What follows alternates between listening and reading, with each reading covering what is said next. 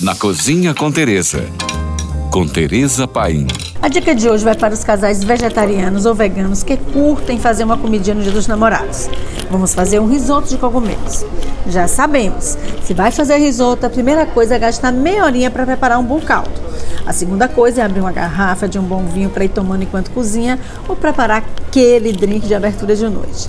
Para o caldo, você vai colocar no fogo 2 litros de água, uma cenoura, uma cebola roxa, um pedacinho de salsão, dois cravos, uma folha de louro, dois dentes de alho e deixar cozinhar até que os legumes estejam amolecidos. Coe e reserve. Enquanto seu caldo cozinha, vamos já fazer outras coisas do risoto. Pegue duas bandejinhas de cogumelos variados e corte em cubos grandes. Refogue os cogumelos cortados junto com uma cebola média picadinha e ervas a seu gosto. Para o risoto, pique bem miudinho uma cebola média, um dente de alho, um quarto de um talo de alho poró.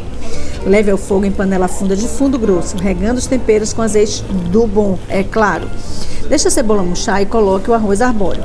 A medida é uma xícara de café para cada pessoa e deixe refogar por dois minutos.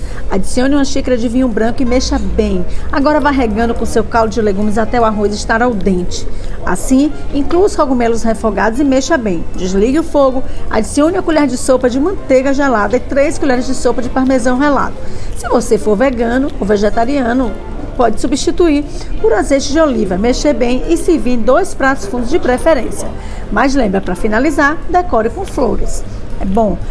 Também é importante, né, que você lembre que você está num dia romântico e tem vista em pratos e taças lindos para encantar o seu amor. Por hoje é só, mais dicas me siga no Instagram, arroba Tereza Paim, ou se você tem alguma pergunta, mande para nós. Fique agora com nossa deliciosa programação GFM. Oferecimento São João é na. Tem tudo e tem preço. Corra para uma loja, acesse o site ou baixe o app.